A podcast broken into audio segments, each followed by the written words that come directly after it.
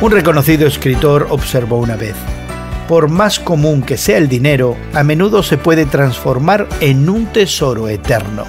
Puede convertirse en comida para los hambrientos y ropa para los pobres.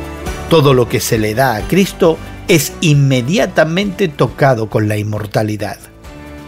Hoy en la palabra Nehemías 12, 44 al 47 nos recuerda que el pueblo de Dios debe apoyar financieramente a los que trabajan en la obra de Dios. Los músicos, los sugieres, los levitas y sacerdotes descendientes de Aarón eran responsables del funcionamiento del templo del Señor. En términos eh, modernos, podríamos compararlos con los pastores y el personal de la iglesia. Pero aquí hay una diferencia significativa. El antiguo Israel era una sociedad agraria, por lo que el sustento estaba ligado a la capacidad de cultivar la tierra. Eso significaba que tenían que poseer tierra para cultivar.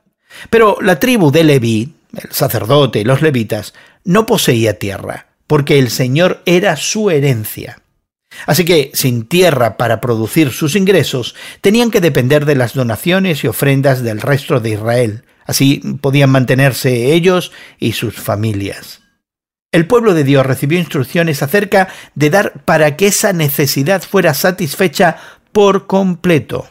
El Nuevo Testamento también enseña la importancia de dar debemos proveer para nuestros ancianos que dirigen bien los asuntos de la Iglesia.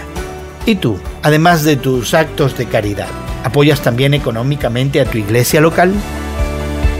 Hoy en la Palabra es una nueva forma de estudiar la Biblia cada día, con estudios preparados por profesores del Instituto Bíblico Moody.